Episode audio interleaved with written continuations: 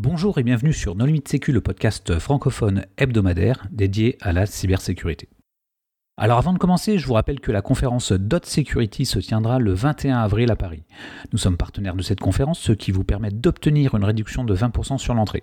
Pour bénéficier de cette réduction, il vous suffit de vous rendre sur le site de la conférence, donc www.dotsecurity.io, et d'entrer le code promo No Limit Sécu, donc No Limit Sécu en un mot et en majuscule.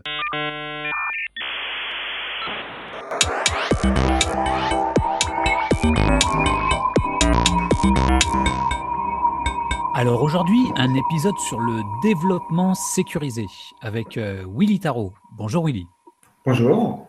Est-ce que tu veux bien te présenter en deux mots? Oui, je suis le, le mainteneur du projet HAProxy, un autre balanceur open source. Merci Willy. Nous recevons également Dridi Boukelmoun. Bonjour Dridi. Bonjour. Tu veux bien te présenter rapidement? Oui, alors moi je suis développeur chez Varnish Software et je participe donc au projet Varnish Cache qui est un cache HTTP open source haute performance. Merci Dridi. Et nous recevons Jérémy Matos. Bonjour Jérémy. Bonjour. Est-ce que tu veux bien te présenter? Oui, donc euh, moi je suis un passé de développeur et maintenant je suis euh, consultant freelance en sécurité applicative. Donc on va dire que j'essaye de faire en sorte que d'aider les développeurs à écrire du code avec euh, le plus de sécurité possible. Pour discuter avec eux, les contributeurs No Limit Sécu sont Christophe Renard. Bonjour. Hervé Schauer. Bonjour. Vladimir Collat. Bonjour. Nicolas Ruff. Bonjour. Et moi-même, Johan Hulot. Alors, messieurs, en tant que développeur, qu'est-ce qui vous a fait vous intéresser euh, à la sécurité? Dridi euh, bah, Moi, deux choses. La première, c'est la première fois que quelqu'un m'a montré une injection SQL ou euh, l'exploitation d'une feuille XSS quand j'étais développeur web. Et un peu plus tard, c'était le papier sur un projet qui s'appelle Qmail, où l'auteur expliquait comment il avait fait un client mail sécurisé, euh, qui consistait en gros à avoir le minimum de fonctionnalités possible, juste le strict nécessaire, et d'adopter une méthode de développement qui se définit comme étant la paranoïa. Euh, et c'est voilà, c'est ça qui m'a fait m'intéresser à comment on fait un, logiciel qui a zéro faille de sécurité trouvée euh, malgré, malgré des années. Quoi. Un logiciel avec zéro faille de sécurité, ça existe? Parce que les failles, euh, il y en a euh, un paquet, entre euh, des problèmes de parsing qui génèrent du buffer overflow, des trucs comme ça, des problèmes conceptuels, de logique applicative. Est-ce qu'on peut simplement, ne serait-ce qu'énumérer la liste des failles potentielles dans un logiciel? Alors c'est intéressant parce que Qmail en lui-même, euh, il a eu euh, au moins une faille connue, euh, de ce que je sais, qui était, je crois, une, un integer overflow. Sauf que l'auteur, en fait, a balayé ça d'un revers de la main en disant bon, c'est pas une faille, on peut, on, peut, on peut changer la conf pour pas avoir le problème. En désactivant le service Ah, je sais pas exactement non, comment. C'est DJB. Que... C'est Daniel Bernstein. Euh, il écrit du code exceptionnel, mais il n'est pas toujours d'une bonne foi exceptionnel non plus. Oui, non, mais ce que voulait dire, euh, ce que voulait dire Nicolas, c'est qu'en général, on peut réduire le nombre d'erreurs de sécurité dans du code, mais euh, bah, c'est comme le risque zéro, ça n'existe pas. Euh, le code sûr à 100% prouvé, etc., ça, ça existe très rarement. Et donc, en général, on ne peut que améliorer le code et réduire le nombre de failles de sécurité. Mais on ne sera jamais à zéro faille de sécurité. Ouais, ce, qui, ce, qui, peut aussi ne pas être une faille de sécurité aujourd'hui peut l'être euh, dans, dans, deux ans, cinq ans, euh, ça bouge. Exactement. Moi, moi là-dessus, j'ai une approche où j'aime bien parler plus de bugs que de failles de sécurité, parce que pour moi, la faille de sécurité, c'est un bug qui a un impact déjà, que ce soit euh, l'obtention d'un accès non autorisé, euh, une divulgation, un problème de confidentialité ou d'intégrité, et euh, qui est reproductible à volonté par une personne non autorisée. Mais on se rend compte en fait que quand on le présente comme ça, on va voir que plein de bugs, dans certains contextes, peuvent être des failles de sécurité, dans d'autres contextes ne vont pas en être. Tu veux dire des bugs fonctionnels qui peuvent devenir des failles de sécurité? Fonctionnel ou technique euh, On va prendre même un exemple tout simple. On peut envisager que tu as une carte RAID qui plante tout le temps quand tu lui fais lire un, certain pattern de données sur des disques, par exemple. Et puis finalement, euh, tout le monde va se dire oh, bah, c'est embêtant, les serveurs plantent trois fois par jour. Mais un utilisateur qui aura compris ce qui fait planter ce truc-là peut s'amuser à produire des fichiers qui contiennent le pattern et le faire cracher tout le temps. Alors ça, c'est un problème euh, fondamental, euh, enfin, de plus en plus euh, difficile à résoudre dans le monde moderne, c'est l'exploitabilité des failles. En fait. Parce qu'à une époque, c'était extrêmement simple. Hum. Tu avais une faille de type buffer overflow dans un logiciel, c'était immédiatement un accès à la machine. Hum, Aujourd'hui, quand même, la sécurité dans les développements s'est améliorée, enfin en particulier dans les librairies, dans les compilateurs, dans les systèmes d'exploitation sous-jacents. Hum. Et donc, plus directement, enfin, il y a des bugs qui sont effectivement des bugs de sécurité type Integer Overflow, mais euh, tout l'environnement autour fait que bah, c'est pas exploitable. Euh, moi, je dirais pas ça. Je dirais que c'est plus difficilement exploitable. Oui, c'est ça, mais ça veut dire qu'en fait, euh, au niveau développement des applications, il n'y a pas eu d'amélioration, mais que tout l'écosystème, que ce soit et les librairies et le système d'exploitation qui rajoutent des quantités de couches de sécurité, euh, comme les canaries, euh, la randomisation de la mémoire, etc., fait tout pour empêcher l'exploitation des vulnérabilités, mais les vulnérabilités existent toujours. Et pas que pour l'empêcher, moi je dirais pour en réduire la probabilité. Euh, pour moi, l'un des meilleurs exemples de ça, c'est tout ce qu'on classifie dans les ASLR, donc euh, la randomisation des adresses. Euh, on se rend compte qu'on a juste un certain nombre de bits pour faire du random. Ça protège assez bien contre des attaques distantes à petite charge, mais quelqu'un qui a énormément de temps devant lui, par exemple, de toute façon, va pouvoir parcourir tout l'espace si nécessaire dans bien des cas, de toute façon, le système ne sera pas configuré pour utiliser la SLR. Ou les applis vont être compilées sans la SLR parce qu'on a un doute. Ça arrive pas Linux. Hein. Non, non, mais ça arrive aussi. C'est vrai. Mais euh, je, je, pour rebondir, moi, c'est un discours que j'ai souvent entendu, que je ne partage pas forcément, mais sur lequel j'aimerais avoir votre avis. Euh, il y a des développeurs qui euh, disent la sécurité, c'est pas l'affaire de celui qui développe l'application, c'est l'affaire des admin systèmes et des gens qui gèrent le réseau, et il ne devrait pas y avoir d'attaque qui arrive à mon application. Oui, ça, j'ai entendu plein de fois, ça. Et euh, dans des environnements où on n'a pas le droit de l'entendre. Euh, l'exemple classique, quand on découvre, par exemple, en, envoyant une requête sur euh, une application qui sert à faire des consultations de compte bancaire et qu'on lui met un cookie qui dépasse un peu, on fait cracher l'appli. On explique ça au développeur et il dit, mais de toute façon, c'est pas grave, il y aura un WAF devant. Bon, voilà. alors, pourquoi est-ce qu'il a tort? Pourquoi est-ce qu'il a tort? Parce que de toute façon, le bug est dans son appli, d'une part, et puis que, euh, en plus, on a vu que la partie visible de l'iceberg. Euh, quand on fait un test et qu'on fait cracher une appli, on sait qu'elle a un défaut, on ne sait pas combien elle en a, ni quelle est l'étendue de ce défaut. Et dans quelle mesure est-ce que le composant installé devant pour se prémunir contre ça va être efficace? On n'en sait rien du tout. Et puis de toute façon, un WAF, on arrivera toujours à le contourner. Ben oui, complètement. Alors, donc on a la chance d'avoir des développeurs de projets open source qui en plus euh, sont quand même en frontal sur Internet, donc des choses vraiment très exposées. Alors comment vous faites pour euh, assurer la sécurité de vos logiciels? Est-ce que vous faites en amont de l'analyse statique? Est-ce que vous êtes plus dans la revue de code? Est-ce que vous avez décidé de tout réécrire en Rust? Est-ce que vous êtes plutôt dans le fuzzing ou le test avec Valgrind Enfin, c'est quoi le secret?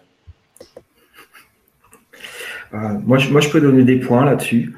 Euh, déjà, j'essaye de, dédramatiser la notion de bug. Euh, c'est important parce qu'en fait, je veux que les gens soient à l'aise avec leur code et euh, n'ait pas de honte à dire tiens, j'avais écrit un bug, je me suis rendu compte que c'était un bug, voici un correctif.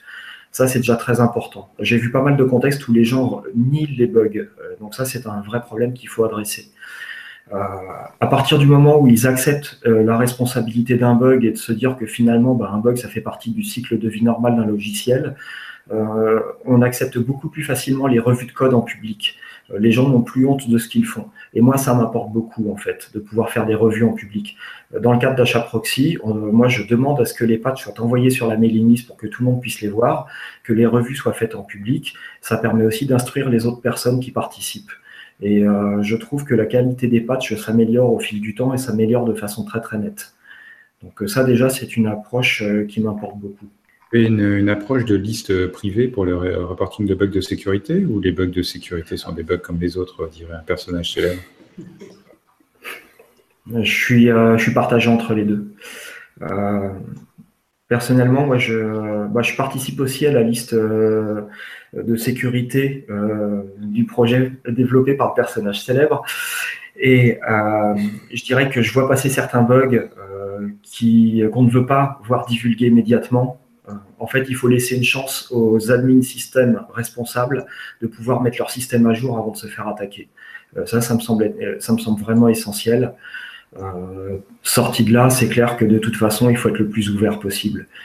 J'ai vu passer des bugs qui moisissaient sur des listes de sécu où on dit non, mais c'est bon, il y a un embargo, puis qu'on le repousse indéfiniment, et c'est pas acceptable. On sait que les systèmes sont vulnérables derrière. Donc il faut quand même appliquer des, enfin, tenir compte des, des bug reports. Mais moi, je pense qu'à partir du moment où les discussions principales sont faites en public, ça a tendance à responsabiliser les gens en termes de qualité, en termes de discours, de vérification des faits, parce qu'on n'aime pas raconter n'importe quoi devant tout le monde, alors qu'on n'hésite pas à le faire sur des listes privées. Euh, et on arrive assez, enfin, plus rapidement, à mon sens, à quelque chose de, bonne qualité. après, c'est mon point de vue, je ne sais pas s'il est partagé par tout le monde.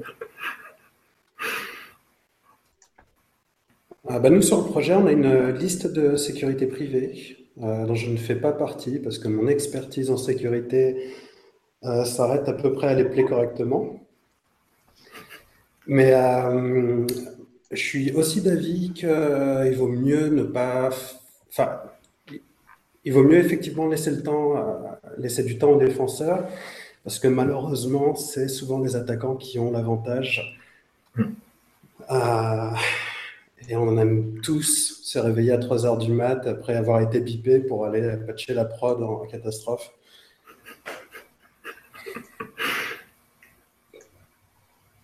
Il y a quand même eu des exemples de bugs assez célèbres qui, euh, on va dire, étaient dans le code source depuis longtemps.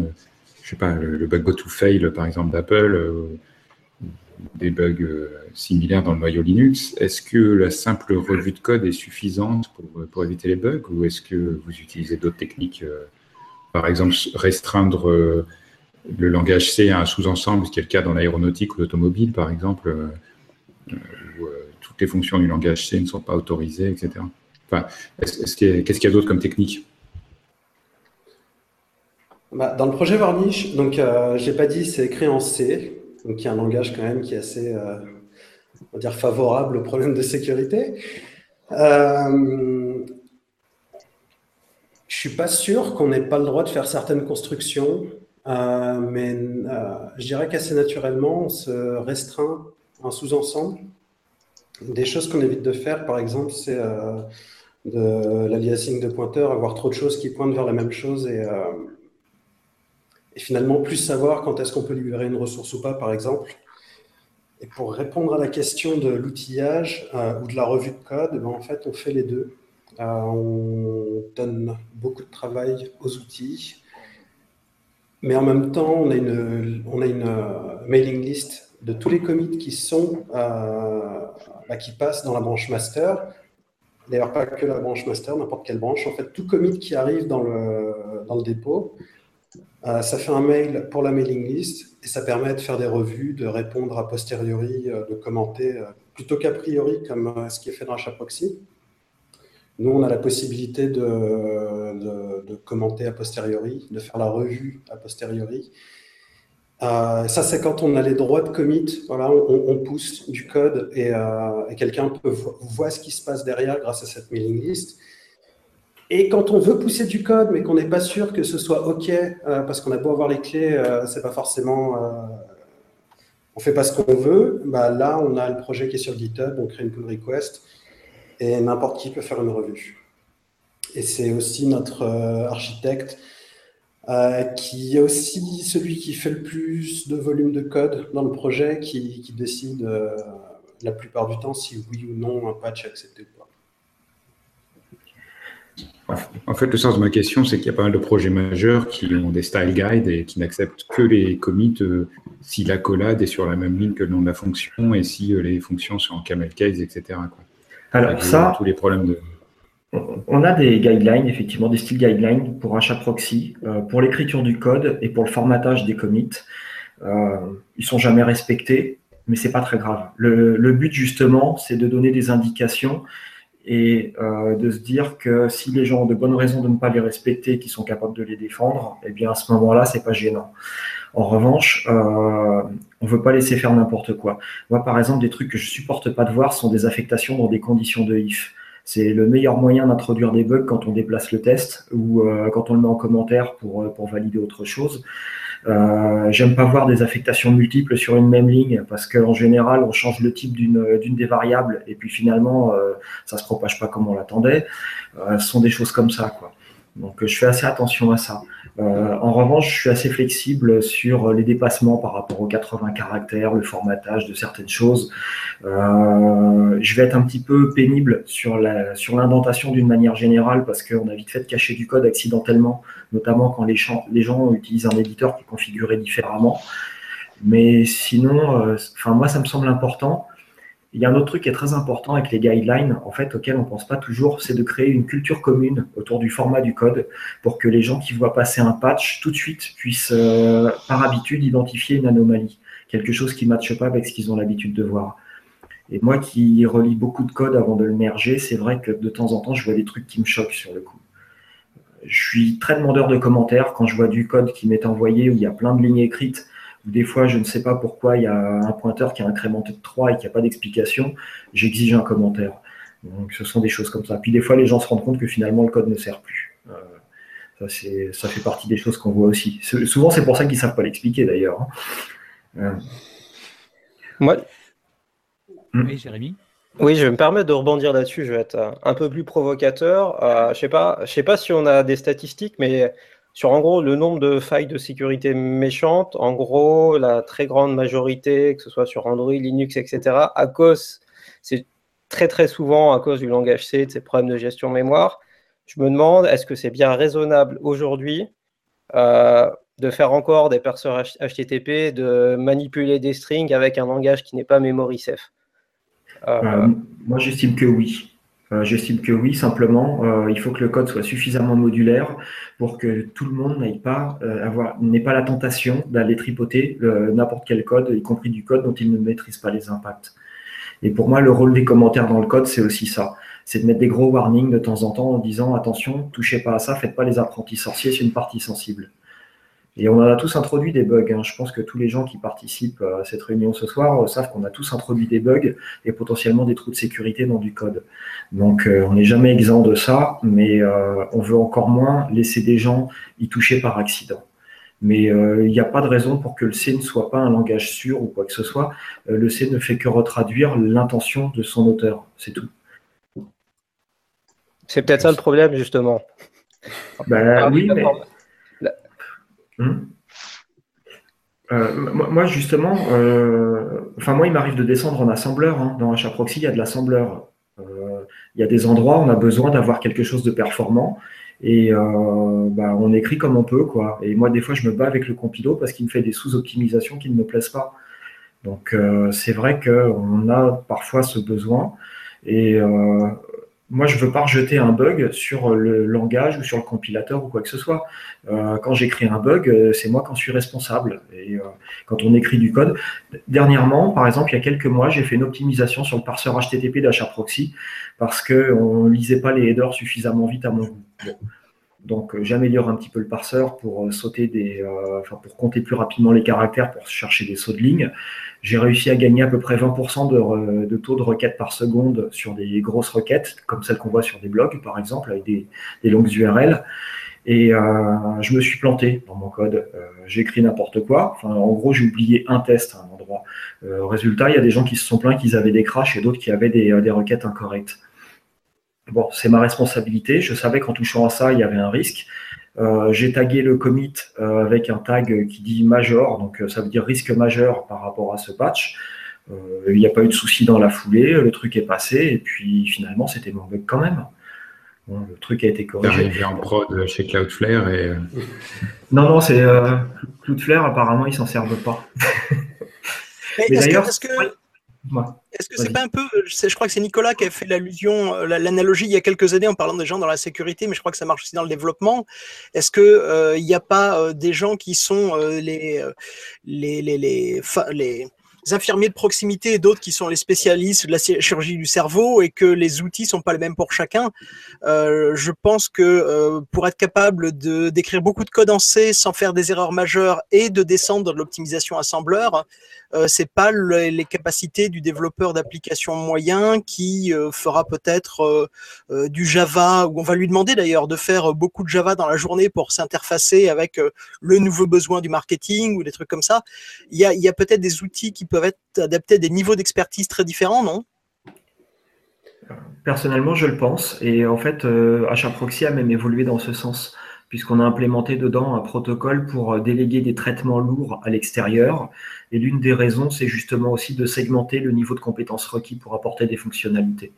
En fait, je me suis rendu compte au fil du temps que les développeurs qui ont les compétences pour travailler sur des projets complexes, euh, des modèles event-driven par exemple, euh, ça les intéresse pas du tout de faire du fonctionnel. Et ceux qui sont encore intéressés par faire du fonctionnel n'ont pas la compétence souvent pour aller euh, valider la, correction de ce qu'ils font.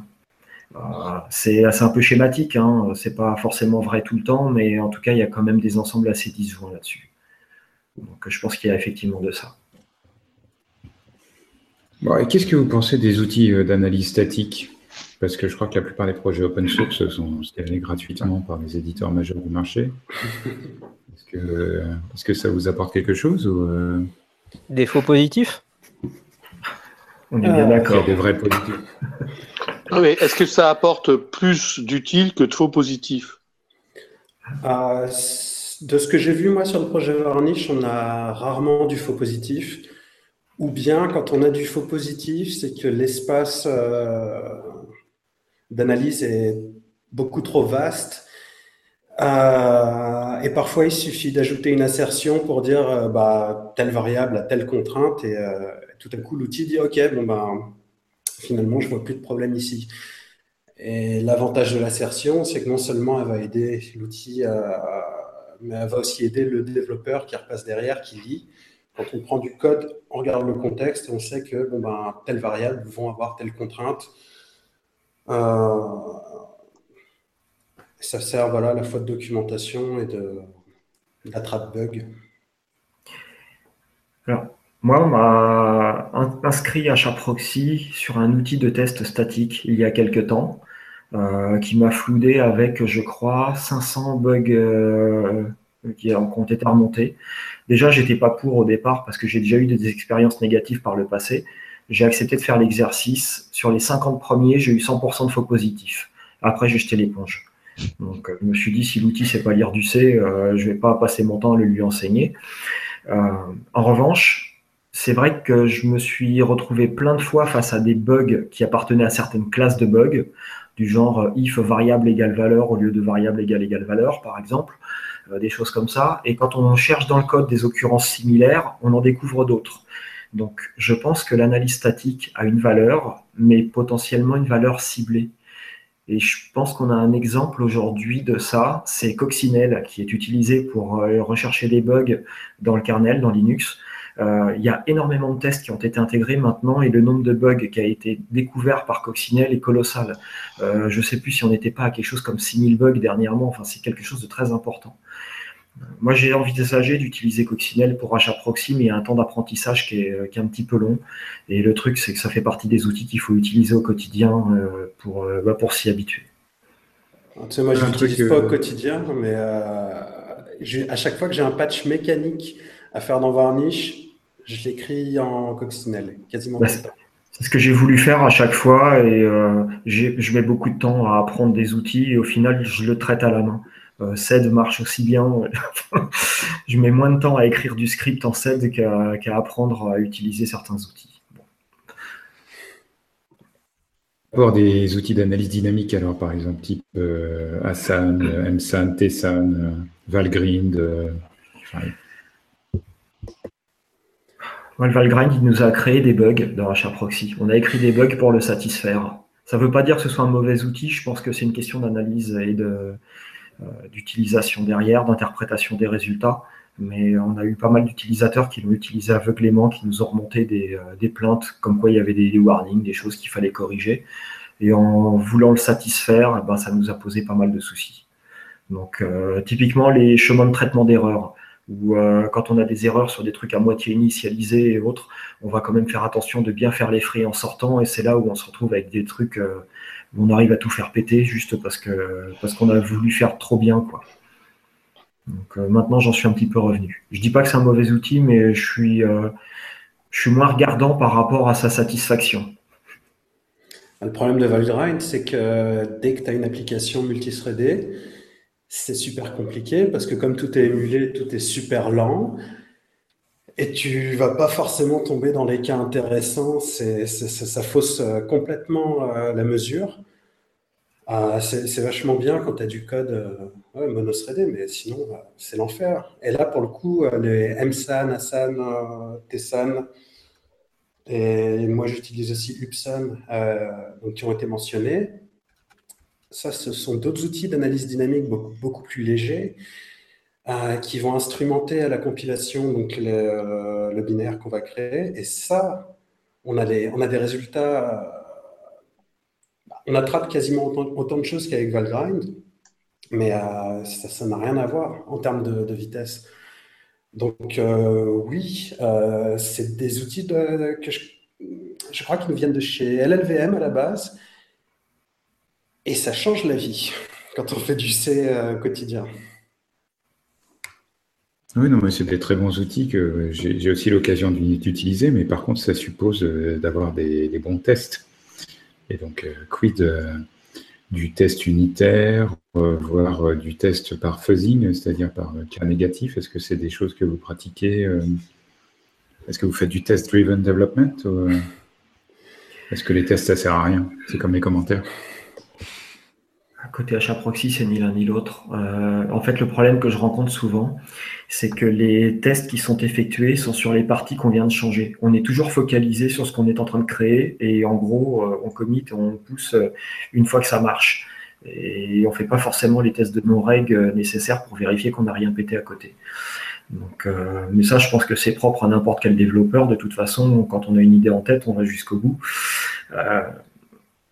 Après, c'est vrai que faire des tests juste pour se dire euh, est-ce que je suis sûr d'avoir rien cassé? Non, j'en vois pas beaucoup.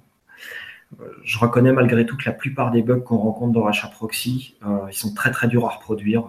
Sont souvent des race conditions. des fois même en ayant des S-traces et des TCP dump, on n'arrive pas à les reproduire. Donc c'est quand même quelque chose d'assez délicat. Et c'est vrai qu'à cause de ça, moi, j'insiste pas trop sur les développeurs par rapport à la, la couverture de leurs tests. Parce que quand on voit qu'on dépend d'énormément de facteurs et que même quand on a tout ce qu'il faut, on n'arrive pas à les reproduire, on ne peut pas demander et blâmer les développeurs pour ne pas les avoir vus. Non, mais l'informatique qui n'est plus déterministe devrait être interdite. Euh, mais c'était, je vous rassure, c'était déjà le cas. Hein. C'était déjà le cas euh, il y a très très longtemps. Tu pouvais arriver à, à générer trois codes un qui marche, un qui plante et un qui plante pas mais donne un résultat faux. Simplement en fonction de l'heure de la journée à laquelle tu compilais, puisque l'optimisateur du compilateur à l'époque des VAX VMS VAX 780, l'optimisateur du compilateur avait des comportements différents en fonction de, de, la mémoire disponible, du CPU disponible et je ne sais autre quel paramètre qui faisait qu'il arrivait à générer trois codes différents avec la même source. Bon, du ce jour-là, j'ai compris que l'informatique, elle est dans le mur et ça n'a fait qu'empirer depuis. Moi, je, je suis plein d'admiration sur votre abnégation pour arriver à faire du code sécurisé. Dans ce contexte-là, Plus sérieusement, une question. Comment vous faites pour sensibiliser vos contributeurs? Parce que les contributeurs, déjà, bon, c'est pas toujours facile d'en avoir des bons. Mais en plus de ça, si on commence à leur dire, oui, faites attention à faire du code euh, sans bug, euh, que ça provoque pas des failles de sécurité, euh, comment vous, vous, arrivez à ce qu'ils ne prennent pas ça comme une contrainte supplémentaire? Alors, je ne sais pas comment répondre à cette question parce que euh, dans Varnish, on a exactement l'opposé. On a, une énorme suite de tests. Euh, après, tous les tests ne sont pas déterministes parce qu'il y a une il y a une part de multithreadé d'événementiel dans Varnish qui fait qu'en fonction de, ce qui se passe sur le système. On n'a pas de garantie sur euh, l'ordre des événements, mais on a, pour le coup, euh, on a très peu de tests unitaires. Euh, il n'y a vraiment que certaines parties sensibles du code qui sont testées unitairement. L'essentiel, c'est du test fonctionnel. Et en fait, on a même écrit notre propre framework de test. Et je viens de jeter un coup d'œil. En fait, on a 588 tests fonctionnels la dernière fois que j'ai mesuré la couverture de juste les, tests fonctionnels, j'étais à 80%. Donc ça, c'était sans compter euh, le reste des tests. Et on prend ça très au sérieux. Généralement, quand on pousse, quand on pousse un patch, euh, on s'attend à ce qu'il y ait le test avec, si on change un comportement, si on ajoute un comportement. Euh, Hervé, je vais répondre, je vais pas répondre à ta question, je vais répondre à ton affirmation. Euh, le graal du développement moderne, c'est quand même d'avoir des builds reproductibles et des tests hermétiques. on n'est plus à l'époque des VAX et des VMS. Hein. Maintenant, tu fais un Docker pool et le... Tu tiré au 3 aussi enfin, Quand les compilateurs te mettent des timestamps dans les binaires. Euh. Ouais. Euh, plus, sérieusement, justement, un point qui est un peu lié avec ce que disait Hervé, est-ce que vous, vous avez noté que les compilateurs s'amélioraient dans, dans, la détection euh, précoce des bugs et, des, des, comportements anormaux, euh, puisqu'il y avait des compilateurs C en particulier qui étaient particulièrement néfastes sur, sur les messages Est-ce que vous trouvez que ça s'est amélioré? Personnellement, je trouve, oui. Euh, j'ai pas été content par certains warnings qui sont émis et qui polluent tellement la sortie dans certains cas qu'au final, euh, ça incite les développeurs à mettre des castes dans tous les coins pour les faire taire, alors que pour moi, le cast, c'est le pire truc qu'on puisse faire pour cacher les bugs. Mais euh, sinon, une fois qu'on configure correctement son compilateur avec quelques options pour faire taire quelques classes de warning, euh, oui, il y a clairement une nette amélioration on voit des choses sortir.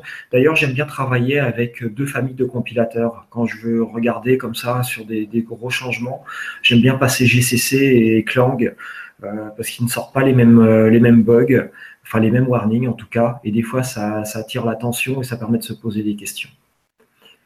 Euh, pour revenir aussi sur la question d'Hervé, je dirais que moi je compte beaucoup, comme je l'ai dit tout à l'heure, sur les revues publiques et quand on prend le temps, quand on consacre du temps aux contributeurs, ils le valorisent et ils voient vraiment qu'on fait un effort pour eux et euh, ils sont prêts à faire des efforts dans l'autre sens.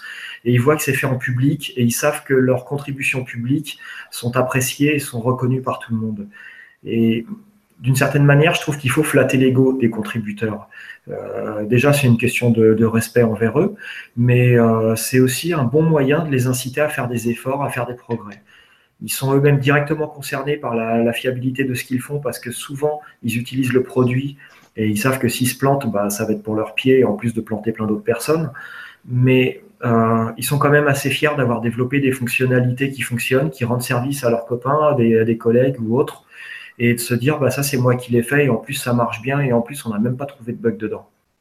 Ah, L'ego, ça marche à tous les coups. Bah, surtout dans ce domaine-là, quand on est, quand on a des approches ouvertes euh, où tout le monde te voit, euh, oui, c'est clair que ça marche. même dans d'autres. L'ego, ça ne marche pas à tous les coups. C'est le principe du, du MICE, de Money, Idéologie, euh, Compromission Ego. Et donc, qu'est-ce que vous pensez des revues payantes? Parce qu'entre la Critical Foundation, Infrastructure, Foundation aux États-Unis, la Commission européenne qui veut dépenser des milliards pour auditer les logiciels, le CSPN de l'ANSI, etc. Est-ce que vous voyez une vraie valeur ajoutée à des audits réalisés par des tierces parties euh, payées pour auditer un logiciel? Euh, J'en sais rien. Si c'est pour, euh, pour avoir un, tiers qui va faire un audit comme celui qui avait été fait par exemple pour TrueCrypt, ça peut être intéressant. ça, dépend après aussi de comment les résultats sont présentés et puis de, bah, forcément de qui fait l'audit de ce qu'ils vont, de ce qu'ils vont être capables de remonter.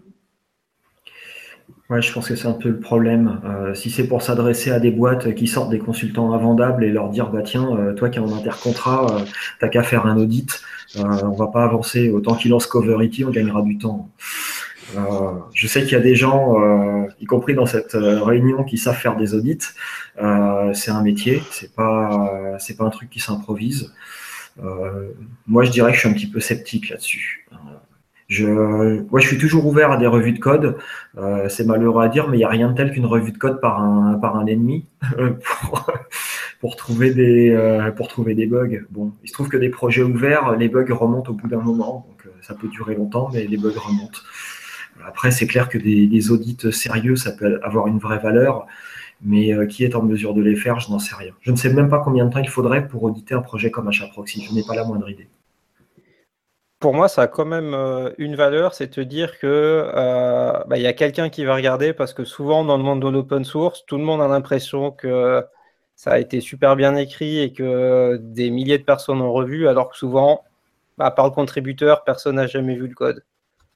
Donc pour ça, pour moi, c'est déjà. Euh, il y a même il y a même parfois un sentiment de fausse sécurité parce que il y a des gens qui disent ah bah tiens telle grande société à utiliser ce logiciel euh, euh, dans, son, dans ce qu'elle utilise elle-même et elle l'utilise pour des choses qui rapportent euh, des dizaines ou des centaines de millions de dollars. Donc ils ont certainement fait attention et ils ont audité. Et ça crée une confiance qui est en fait absurde puisque celui qui s'en sert pour gagner beaucoup d'argent, il n'a rien audité du tout. Il a juste utilisé le, logiciel tel quel. Donc euh, c'est vrai que parfois il y a absolument personne qui a regardé et tout le monde se dit oh l'autre a sûrement regardé et se fait confiance. Après, est-ce que pour autant il faut avoir des revues payantes? Ça, je ne sais pas. Mais ce que tu cites là, c'était le cas de OpenSSL où tout le monde faisait confiance à OpenSSL, tout le monde l'utilisait, tout le monde disait que c'était génial, jusqu'au jour où Heartbleed est sorti et là ça a été la panique générale. Il y a même un blog qui s'était monté à un moment qui relevait les plus beaux commentaires euh, de OpenSSL où tu avais des trucs hallucinants. Euh, je sais plus comment il s'appelle ce blog, mais. Euh, ah, là, tu cites, là, tu cites, un exemple de code illisible. Donc ça, c'est une autre technique pour être sûr que le code ne soit jamais revu, c'est de de, de, de, faire écrire par des gens qui apprennent à écrire du code en même temps qu'ils créent le code. Et, et, bon, enfin, enfin bref, euh, bon. Euh, oui, et puis qui intitulent tous leurs messages de commit avec typo et rien d'autre. Ah ouais. On va pas donner de nom, de toute façon, on les trouve sur guide.openssl.org. Heureusement, depuis, depuis peu, ils ont eu quelques personnes qui font le travail correctement. Mais c'est pas encore la totalité de l'équipe. Les gens n'utilisent pas OpenSSL parce que c'est de bonne qualité, ils utilisent OpenSSL parce que c'est interopérable. Enfin, si tu utilises une librairie un peu. parce, que, ça existe, c'est super. L'API est complètement euh, incompréhensible, mais une fois que tu l'as implémenté dans ton logiciel, tu ne peux pas switcher sur n'importe quelle autre API. Hmm. Et euh, c'est interopérable au niveau. Il y a même, euh, si tu regardes une ligne de commande OpenSSL, tu as des tirets-tirets SSL2, bug, exhibit, je ne sais pas hmm. quoi. Parce que tout le monde te dit, il euh, ne faut pas écrire du, code crypto, euh, c'est trop dangereux, euh, utilise ce qui existe. Donc à partir de ce moment-là, si tu dis qu'il n'y a, que 10 personnes dans le monde qui ont l'autorisation d'écrire du code en crypto, bah, tu es obligé d'utiliser leur production, que ce soit celle de DJB ou, ou celle d'OpenSSL. Ouais, alors nous, notre philosophie, elle est assez simple. C'est les semaines paires, on met OpenSSL en prod, les semaines impaires, on met euh, Embed euh, TLS, je sais plus, un projet qui a changé de nom récemment, enfin pas si récemment que ça. Et voilà, puis à chaque fois qu'il y a une annonce, euh, à chaque fois qu'il y a une CVE qui sort, on, change de branche. voilà, on a du TLS dispo, pas de problème.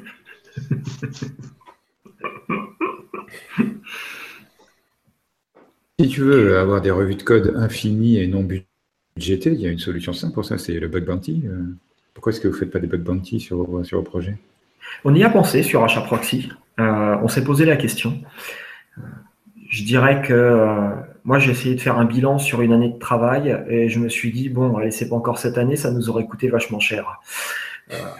non, mais il faut, être, pragmatique, hein, c'est clair. À partir du moment où on voit qu'un projet se stabilise, ça peut valoir le coup. Mais je pense que quand on en arrive à faire ça, bah, c'est peut-être parce qu'on a un projet qui commence à perdre de l'attention et qu'on aimerait euh, refocaliser les regards sur le projet. Parce que finalement, on paye les gens pour revenir voir notre projet. Bon, sur achat proxy, on a beaucoup d'attention aujourd'hui, on n'a pas besoin de ça. Ça ne veut pas dire qu'on ne trouve pas des bugs. Hein. On en trouvera peut-être plus euh, avec ce genre de procédé, mais aujourd'hui, ça nous coûterait très cher. mais tu les payes pas forcément. Regarde Cloudflare, il te donne un t-shirt tu trouves une vulnérabilité qui exploite 15% euh, d'Internet et eux, ils te donnent un t-shirt. Je note, je vais, je vais lancer l'idée. Euh, des t-shirts, ça coûte pas cher et c'est quelque chose qu'on pourrait faire. Je vais la noter. Un t-shirt collector et unique, hein. attention. Ouais, un t-shirt I found the bug, ça me va. On peut même faire deux types, I found the bug and I fixed the bug. Euh, nous, on donne des t-shirts euh, si, euh, si, vous contribuez à Varnish Cash. si vous envoyez des patchs, vous pouvez demander un t-shirt et un mug. non, pour le coup, nous, du Bug Bounty, je pense que la, la question s'est jamais posée. J'en ai aucune idée parce que j'en ai jamais entendu parler au bureau. par contre, Varnish, en 10 ans, donc maintenant 11, c'est, je crois, moins d'une dizaine de CVE. Euh, et ça, je pense que c'est un peu l'aspect paranoïa. Donc, ce que, je mentionnais tout à l'heure, l'auteur de Qmail, euh, disait bon ben, si on veut pas de problème de sécurité, il faut pas avoir de bugs. Si on veut pas avoir de bugs, il faut, il faut se limiter dans ce qu'on implémente et faire le strict minimum. Et même quand on fait ça, il euh, faut avoir recours à la paranoïa. Et deux composants du même logiciel ne devraient pas se faire confiance, au cas où il y en aurait un qui serait compromis, etc. Et en fait, on a, la même approche euh, dans Varnish qui est la paranoïa. Et ça, c'est quelque chose qu'on résout euh, donc par les pratiques de code, euh, par la revue et par l'outillage, mais aussi par, par l'architecture finalement. C'est la, façon dont est, dont Varnish qui fait qu'on va avoir des barrières dans tous les sens, qu'on va essayer de fermer un maximum euh, de, bah, de vecteurs euh, de, de, potentielle vulnérabilité. Mais là, vous êtes une exception, vous êtes incroyablement euh, sensibilisé à la sécurité dès le départ. c'est quand même pas le mot habituel des, des, des, projets libres. Qu'est-ce que tu fait, dis, non, je disais, qu'est-ce que tu crois? Les contributeurs qu'on invite à nos limites sécu euh, sont des, gens exceptionnels. En, fait, Hervé, je, ne dirais pas forcément ça, mais par contre, il y a peut-être un, effet à prendre en compte. C'est que, comme le disait Nicolas tout au début, euh, Varnish et HAProxy sont des projets qui sont très exposés et euh, ce c'est le premier rempart à l'extérieur. Donc, de toute façon, on est au moins sensibilisé à la disponibilité. Et on sait que quand l'un de ces composants-là tombe, c'est une catastrophe pour les utilisateurs derrière. Donc euh, c'est pas juste euh, oh bah oui, il marchera un petit peu moins bien pour l'instant, c'est pas grave. Non, c'est que le site est par terre et qu'il n'y a pas moyen de le faire remonter tant qu'on n'a pas corrigé le bug. Donc on est obligé d'être ultra précautionneux sur ces trucs-là. Euh, on n'a pas forcément la même approche que ce que peuvent avoir. Bah, moi, je, OpenSSL, ce sera un mauvais exemple justement. Eux, ils, ils devraient pourtant. Ouais. ah mais c'est le cas maintenant. Oui vous parliez euh, d'il y a 10 ans justement et euh, en 10 ans par exemple d'expérience de développement, est-ce que vous avez évolué dans vos manières de développer euh, vis-à-vis de la sécurité? Évidemment, j'ai l'impression qu'il n'y a pas vraiment de, de grosses révolutions dans ce que vous dites là parce que. Moi, je dirais oui sur un truc. C'est que il y a 10 ans, j'essayais d'économiser au maximum les cycles CPU dans HAProxy. C'est-à-dire que, en gros, ce qui était présumé valide à un endroit était toujours présumé valide un peu plus loin tant que personne n'y avait touché. Ça, ça marche dans un projet qui est complètement monolithique. Euh, le problème, c'est que quand on commence à l'étendre et à insérer des traitements à droite à gauche, cette position ne tient plus. Donc, euh, en allant vers de la modularité et vers des évolutions, bah, c'est là qu'on a rencontré pas mal de bugs et c'est là que euh, les pratiques ont dû changer. Donc, euh, on n'est pas au stade de la paranoïa comme le décrivait Dridi, mais par contre, maintenant, on considère qu'une fonction ne doit plus faire confiance à une autre, non pas parce que euh, la fonction fait peut-être des erreurs, mais parce que quelqu'un d'autre va certainement toucher cette fonction sans regarder qui l'utilise. Et ce qui est vrai un instant T n'est plus vrai le lendemain. Donc, à cause de ça, on est obligé d'être beaucoup plus précautionneux. Donc ça, oui, pour moi, clairement, c'est quelque chose qui a changé très fortement dans proxy. Il y, a autre chose aussi qui a, bien changé ces dix dernières années. Si on prend d'autres développements, on va dire des trucs plus mainstream, euh, des applications métiers, euh, on va dire euh, moins impactées, c'est Stack Overflow et les réflexes d'aller piquer, copier-coller du bout de code sans trop réfléchir. c'est une vraie galère. je ne sais pas si vous voyez vous les scores, mais en général, les réponses qui ont les meilleurs scores, c'est les pires d'un point de vue sécurité. Mm. Euh, donc là-dessus, clairement, on n'a pas progressé. Euh, même ah les bah réponses françaises, moi, ça me fait froid dans le dos. Ça a progressé parce que j'ai vu des scripts en Python qui te permettent de directement intégrer du code de Stack Overflow en faisant en, ligne de commande euh, passer par le site. Il y a du progrès quand même. c'est vrai que c'est effroyable. Oh, mais là, on, arrive au facteur humain. On revient tout le temps au même facteur humain qui est la paresse, la rapidité d'obtention de l'information. Et à partir du moment où on fait en sorte de mettre une note à celui qui vous fournit la réponse la plus rapide à déployer, il ben, ne faut pas s'attendre à ce que ce soit la plus sûre. Non, mais tu sais, ça pose des tas de problèmes, même dans les, dans les droits et les licences de code. Hein. Hmm. Tous les développeurs font des coupés-collés. Bon, après, euh, dans le monde du privé, le, le, mec, il fait bosser quelqu'un d'autre pour faire le code à sa place. Je veux dire, il n'y a plus de limite. Bon, c'est ça, c'est ouais, c'est l'humain. Bah, c'est aussi les conditions, hein, parce qu'il y a combien de boîtes qui, qui ne serait-ce que sensibiliser leurs développeurs euh, à ce qui est les problèmes de sécurité. Euh, je ne sais plus lequel d'entre vous le disait tout à l'heure. Euh, on découvre un autre monde à partir du moment où on se fait démontrer sa première exploitation de faille. Et, je sais, pour avoir fait pas mal de développement avant de partir vers, les, vers la sécurité, que je sous-estimais largement ce que peuvent faire les attaquants, l'automatisation pour les attaquants, ne serait-ce que la capacité d'exploiter un dépassement de buffer avant de l'avoir vu faire et avant d'avoir vu l'outillage qui existe aujourd'hui, bah, je pensais que c'était cabalistique et qu'il fallait un demi-génie euh, pour, euh, pour réussir à le faire. Donc il y, a un vrai décalage là-dessus. Ça, je suis assez d'accord, parce que moi, j'ai eu la même expérience. La première fois qu'on m'a parlé d'un buffer overflow, il y a très longtemps, le gars qui m'a raconté ça, j'en avais jamais entendu parler. je lui ai dit, non, mais attends, c'est de la science-fiction, là, on n'est pas à la télé. Et je lui ai dit, t'imagines un peu comment ça doit être difficile? Bon, puis une fois qu'il m'a montré, j'ai développé moi-même mon propre framework pour exploiter des buffers overflow j'en ai trouvé plein, tout seul comme un grand. Donc, je suis passé du totalement impossible au vachement facile. Euh, donc, j'imagine tout à fait que plein de nouveaux développeurs n'ont pas cette sensibilité initialement. Et d'ailleurs, c'est un vrai problème qu'il y a dans l'open source par rapport à des projets qui sont euh, plus centralisés, c'est que les contributions viennent de n'importe où. Donc, il n'y a pas eu de temps possible pour former les gens aux bonnes pratiques sur le projet, euh, à la culture du projet ou à certains trucs. En gros, il y a du code qui arrive, il y a quelqu'un qui balance un mail avec un patch dedans en disant tiens j'ai fait ça, ce serait sympa de l'intégrer. Et on ne sait même pas si ce gars-là a le moindre pédigré en, termes de sécurité ou de, de, codage fiable. Des fois, on arrive à le décrypter en lisant un peu entre les lignes et en se disant tiens bah lui il fait gaffe à tout, mais c'est pas toujours le cas. Alors, tu as prononcé un mot-clé à mon sens, c'est culture. Alors, comment est-ce qu'on peut faire pour, pour apporter cette culture euh, de sécurité? Aux développeurs qui, euh, qui débutent Il faut leur montrer. Il faut, hmm. à chaque fois que tu leur enseignes, leur montrer les effets de ce qu'ils ont programmé. Et il faut les piquer au vif et qu'ils devinent et qu'ils comprennent par eux-mêmes comment programmer correctement. Donc, euh, tu leur montres bah, nos débordements de buffer, le XSS, etc. Et, et, tu leur fais faire des petits travaux pratiques. Donc, ils programment avec des erreurs, enfin, en général.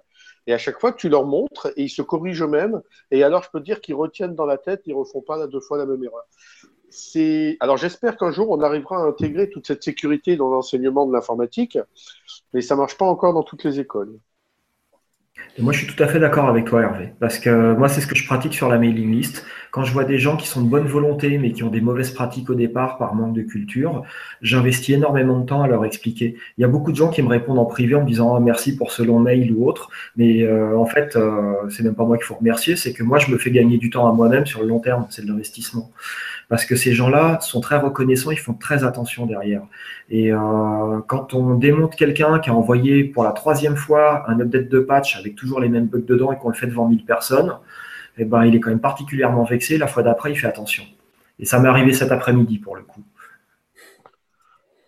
Moi, il y, a quelque chose que j'aimerais bien voir, c'est euh, sur les descriptifs de poste, quand on cherche à recruter des développeurs seniors, des architectes, qui est enfin, on va dire, plus que 2% du temps, euh, le mot-clé sécurité qui apparaissent. Euh, parce que bah, on aime bien que euh, développeur senior, un architecte maîtrise 25 technos face du big data, de la blockchain, du machine learning, en, plus de 5 ou 6 autres langages de script en parallèle. Mais à aucun moment on va lui demander explicitement de la sécurité. et donc, du coup, c'est cette personne-là qui, en général, a les responsabilités techniques de choix des frameworks, etc., dans son entreprise son organisation. Et euh, malheureusement, euh, s'il n'a pas justement vu ces XSS, ces buffer overflow en pratique, etc., ça va lui passer totalement au-dessus et il va inculquer la mauvaise culture, entre guillemets, aux gens, euh, aux juniors qui débarquent dans l'organisation à ce moment-là. Donc moi, ce serait essayer de prendre le problème plus à la racine et de faire que bah, le fait d'avoir la sécurité sur son CV en tant que développeur, ça vaille quelque chose sur le marché de l'emploi. Que ça vaille plus que maîtriser un énième langage de programmation. Moi, je suis un peu perdu, je n'ai pas trop compris. Je, croyais qu'un développeur senior, on appelait ça un chef de projet. développeur senior, c'est un développeur COBOL hein, depuis 50 ans. non, mais un développeur senior, c'est juste un développeur qui est facturé plus cher. Mais oui, c'est totalement vrai, malheureusement. En fait, euh, au début, tu es junior et dès qu'il y a une boîte qui te débauche en disant oui, chez moi, vous serez senior, tu es senior. Bah, c'est ça. Non, en fait. Euh, la, seule perspective d'évolution, c'est la gestion de projet en France. Non, non, c'est bon, c'est intéressant comme problématique parce que c'est vrai que la grande différence que j'ai vue entre des grandes entreprises multinationales ou des entreprises d'ingénieurs ou de nouvelles technologies par rapport à la majorité des entreprises françaises, on a déjà parlé ici, c'est qu'il y a un problème à respecter la performance et la qualité technique. Euh, moi, j'ai eu la chance d'avoir euh, dans ma société des directeurs techniques qui, à 40, à 50 ans, étaient capables de pondre du code euh, d'une qualité et d'une rapidité invraisemblable. Et ça, dans une entreprise française, ça n'est généralement pas reconnu. Là où mm. certaines grandes entreprises américaines, type au hasard, hein, Cisco, Google, etc., sont capables de véritablement le reconnaître. Et c'est vrai que cette évolution du développeur vers forcément la gestion de projet, la chefferie, le management, euh, etc., c'est un des grands échecs euh, du, développement logiciel en France. Ah bon, c'est pas ça la raison des problèmes de sécurité quand même. Hein. Bah si, parce que c'est eux qui insufflent pas la culture. Pas de senior, pas de mémoire. Hein. Non, mais je pense qu'il y a du vrai là-dedans. Je suis assez d'accord. Je partage bien cet avis également. Euh, on a vraiment besoin d'avoir des gens qui montrent aux autres. Et c'est vrai qu'à partir du moment où les gens commencent à savoir, on, leur change de, leur métier. Et ça, c'est quand même un problème. Bon, mais je vais quand même reformuler la question de Vlad. Qu'est-ce qui a changé en disant vous avez enfin abandonné IRC pour passer sur Slack euh, Vous avez abandonné VI pour utiliser Atom Non, je n'utilise aucune de ces cochonneries-là.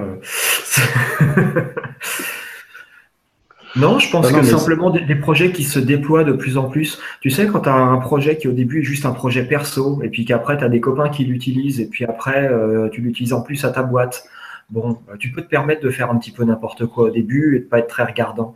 Euh, quand tu commences à avoir des centaines de milliers d'utilisateurs ou des millions d'utilisateurs, je sais même pas les compter. Euh, en fait, ça m'intéresse même plus de les compter. T'as pas du tout la même approche parce que tu sens que tu portes une part de responsabilité sur ce que tu fais et que si tu donnes les mauvais conseils aux gens, ceux qui sont du côté des utilisateurs vont se plaindre du travail que tu as laissé passer qui a été contribué par d'autres. Donc il n'y a pas d'autre solution. Il faut, instruire les gens à faire le travail correctement et il faut leur montrer l'exemple. Il n'y a, pas d'autre solution. Donc en fait, je dirais que c'est un petit peu par la force des choses qu'on se retrouve un petit peu les garants du projet, euh, du projet sur lequel on travaille et, euh, et la qualité s'améliore comme ça et on se fait prendre soi-même à son propre piège et les choses changent au fil du temps. Enfin, moi, c'est comme ça que je le ressens. Alors, en conclusion, la sécurité en matière de développement, est-ce que ça s'améliore ou est-ce que ça va s'améliorer? Ah Oui, ça s'améliore. Bien sûr que ça s'améliore. Si on continue d'avoir des initiatives comme au reste, si les développeurs s'habituent à changer de paradigme, à voir d'autres choses, moi, ça change les habitudes de programmation, bien sûr que ça va s'améliorer. Mais après, si on a plus de développeurs euh, sur le marché qui ne sont pas formés, parce que le marché, bah, la demande est plus forte que l'offre, euh, on, risque de continuer d'avoir des problèmes de sécurité pendant longtemps. Christophe, tu avais une euh, suggestion un peu trollesque pour améliorer les choses? Ah, C'est un peu quelque chose qui est récurrent, c'est l'idée du permis de coder. Et euh, c'est évidemment euh, sujet à vaste discussion, et puis ça, limite la liberté, etc. Mais il y a, une vraie question de savoir quand on vend du logiciel, et pas dans le cadre du logiciel libre, est-ce qu'on ne devrait pas avoir, comme en architecture, quelqu'un qui signe le projet et qui engage sa responsabilité, ou comme on trouve euh, en Grande-Bretagne, où on n'est pas ingénieur en sortie d'école, mais après avoir fait un apprentissage de plusieurs années sous un parrainage le truc, c'est que ça s'applique pas trop à l'open source, ce genre de modèle. Mais euh, par contre, dans le monde de l'open source, c'est plutôt la réputation des gens qui compte, ce sur quoi ils ont déjà travaillé. Donc euh, finalement, ce modèle existe déjà d'une certaine manière. C'est plus une reconnaissance à travers les autres. Et Jérémy, ton point de vue? Moi, mon, point de vue, c'est euh, le jour où la sécurité sera autant valorisée que, par exemple, que l'aspect performance on va dire dans tout ce qui est problématique non fonctionnelle, là on pourra considérer qu'on a vraiment avancé. pour l'instant, c'est pas ce que je vois qui est en train d'arriver avec tout ce qui est Internet of Things, etc. Où le seul critère de performance, là, c'est juste de livrer le plus vite possible. Nicolas, tu voulais ajouter quelque chose? Non, ça risque d'être trop trop lesque pour ce podcast bien rien. Mais il y avait le mot échec dans ma phrase. Hervé Schauer. Non, mais moi je pense que la sécurité dans les développements, ben, c'est un travail permanent. C'est une persévérance que nous devons tous avoir pour continuer à former correctement les gens dès les écoles d'ingénieurs, à les former par la suite, à les sensibiliser, à leur apporter toute cette culture, puisque bon, ben, nous ici on l'a, mais on sait bien qu'il y a une génération, elle doit l'apprendre, et ce sera toujours le cas génération après génération. Et puis avec ça, bah oui, on améliore les choses. Enfin, moi, j'ai quand même la chance de voir des tas de sociétés qui sont passées de, situations euh, catastrophiques à une bonne situation. Je vois qu'il y a quand même plein de choses qui s'améliorent dans le logiciel libre, euh, malgré tout ce qu'on peut dire.